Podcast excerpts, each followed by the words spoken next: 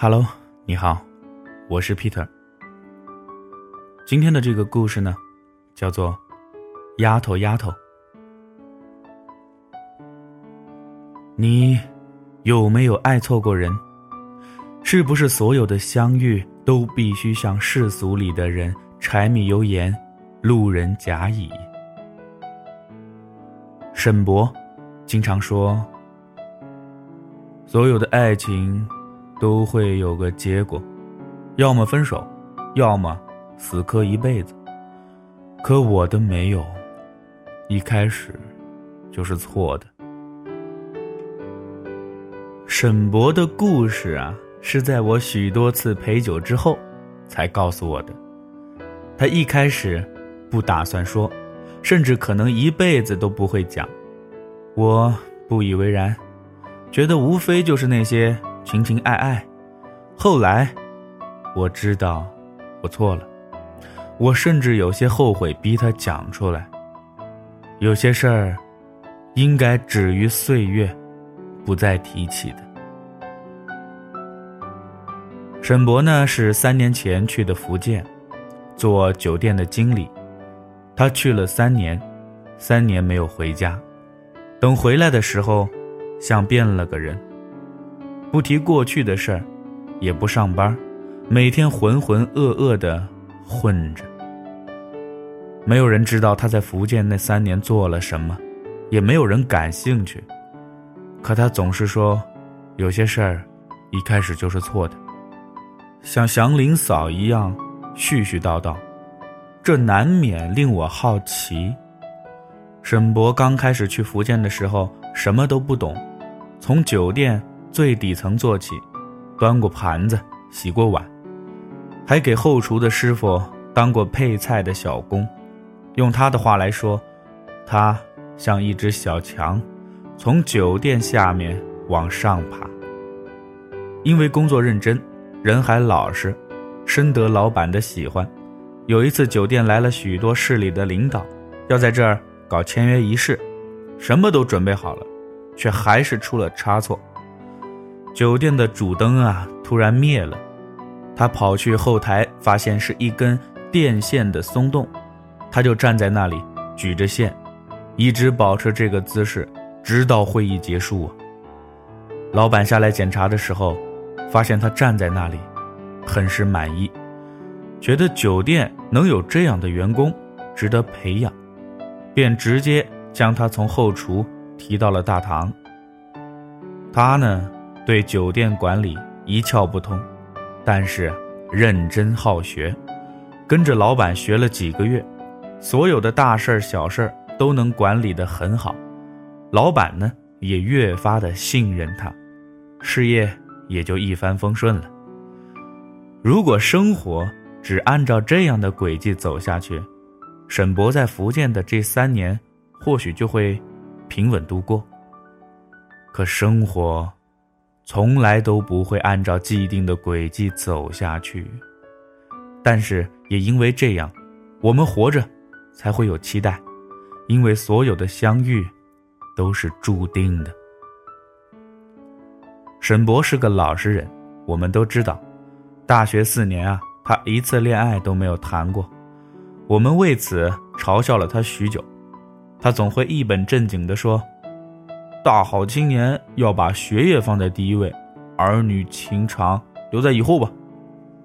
可谁也没想到，沈博的儿女情长，真的是终身难忘。他说，那是一个普通的晚上，他在大堂工作，老板打来电话让他赶去一家 KTV，正好有生意要谈。对于他这种人来说，要不是我们平时拽着他去唱歌喝酒，他自己绝不会主动去的。老板的吩咐就没办法了。到了包房的时候，已经坐了几个人了，老板一一介绍，都是几位领导，寒暄问暖之后，就开始进入主题了。老板给沈博一个眼色，沈博当时就懂了，老板是想让他去找个公主。也就是 KTV 里的陪唱。沈博啊，虽然是个老实人，但对于这些安排，还是清楚的。他叫来经理，安排了几个姑娘给领导选择，自己躲出去抽了烟。回来后，姑娘们站成一排，像极了挑选商品。可话说回来，在这里，她们就是商品。沈博非常不喜欢这样的环境，他一分钟也不想待。就在他起身出门的时候，一个小姑娘，应该也就二十几岁的样子。迅速的往他的手里塞了个东西。沈博没敢回头看，快速的走出包房，在楼道的拐角处，沈博偷偷的把东西拿出来。原来是一张纸条，上面写着：“选我。”沈博开始没理解这句话的意思，后来他意识到，可能这位姑娘是想让他选她陪唱。应该是有问题。沈博有些胆怯，他并不想节外生枝，他打算回去看看情况再说。进了包厢之后，他看见那位姑娘正好坐在一位领导的旁边，极其的不自然。领导的手不老实，恨不得摸遍她整个身体。姑娘的表情由紧张到害怕，最后无助。这个过程，小姑娘一直盯着沈博看。沈博突然起身，跟老板说：“我看上这姑娘了，我要带走。”老板先是一惊，然后有些微怒，毕竟是领导选了的，虽然咱们是东家，但也不能坏了规矩呀。领导倒是爽快，边笑边说：“年轻人火气旺啊，看上就说嘛。”没关系，啊，带走带走，别伤了和气。小伙子敢于直言，应该鼓励呀，哈哈。对于这位经常在电视里看见的领导，沈博心想：算你奶奶的聪明。他转身问那姑娘：“出台不？”“出。”姑娘特干脆。“多多少钱？”沈博问道。这可能是他这辈子第一次这样说话。一千，走。沈博拉着小姑娘的手，就出了包房了。老板呢，继续陪着酒。对于他们来说，这无非是走了一个陪唱的，不值得自己动一丝一毫的心思。没了可以再选，姑娘有的是，这是老板经常说的。沈博一直怕被老板带坏，每次出现这种应酬啊，都是安排好之后，沈博自己直接回家。出了 KTV 的门口，沈博就把手松开了，转身看着那姑娘，一时不知道说什么好。小姑娘还没从紧张的情绪里出来，半天才说：“谢谢你啊。”沈博本想问别的，后来觉得没什么意义。对于这种环境，有可能什么都是骗局啊。虽然沈博的心眼好，但他也知道社会的险恶。最近有很多朋友跟他说，有不少仙人跳，先约你出来，在见面的时候，突然跳出一堆人，威胁说是自己的女朋友，必须拿钱了结。因为做了亏心事儿，大多人呢心虚。所以被宰的不计其数啊！沈博不想当那个被宰的人，所以他打算转身回家。可小姑娘从后边追上来了，边哭边说：“哥，你帮帮我吧！我所有的证件都被他们扣下了，我是过来找同学，被他们骗到这里来的，我跑不出去，求求你帮帮我！”沈博听到这里。心里一阵冷笑，觉得世界上最狗血的事儿发生在自己身上了。一个心地善良的少年要拯救一个失足少女，怎么听怎么像那些恶俗的街边小故事。他没打算理他。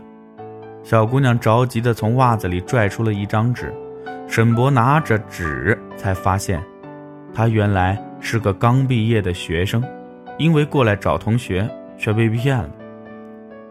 沈博选择相信了他，因为对于一个无助的女孩来说，无论她的工作是什么，都是让男人无法拒绝的，即便她说她是被逼的。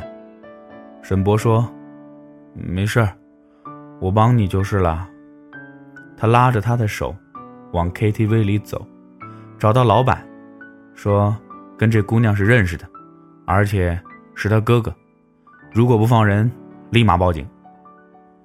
毕竟沈博对这边很熟，一般来说干这种事儿啊，见不得人，老板多半是心虚的，就连东莞都被彻底的清理了，所以他也是觉得趁着这个机会想敲一笔，张嘴要了五千块钱的违约金，沈博也没多说话，摔了钱就带着他出来了。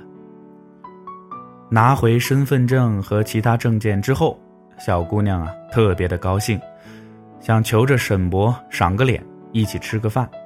沈博说：“只是举手之劳，不用感谢，赶快回家吧。”小姑娘说：“你还没问我的名字呢。”沈博特别装逼的说了一句：“江湖相见，不问缘由，名字呀自然无需知晓啦。”可小姑娘不干。啊！拽着他的手说：“我叫陈晓，你叫我潇潇就好了。”沈博说：“我送你回家吧。”潇潇说：“不用不用，我很近的，自己走就到了。”客气的道别，两个人背对而行。走到第一个路口的时候，突然想起这姑娘根本就没地方可去啊！她在 KTV 的时候。住的应该是公司提供的地方，沈博放心不下，回去找她，果然，她还在原来的位置。故事呢，就先说到这儿，下半段咱们明天再说。我是 Peter，打开微信右上角添加公众账号 Peter 讲故事，回复栏回复“丫头”这两个字，给你看这个故事的上半段。文字版，我是 Peter，咱们明天再见。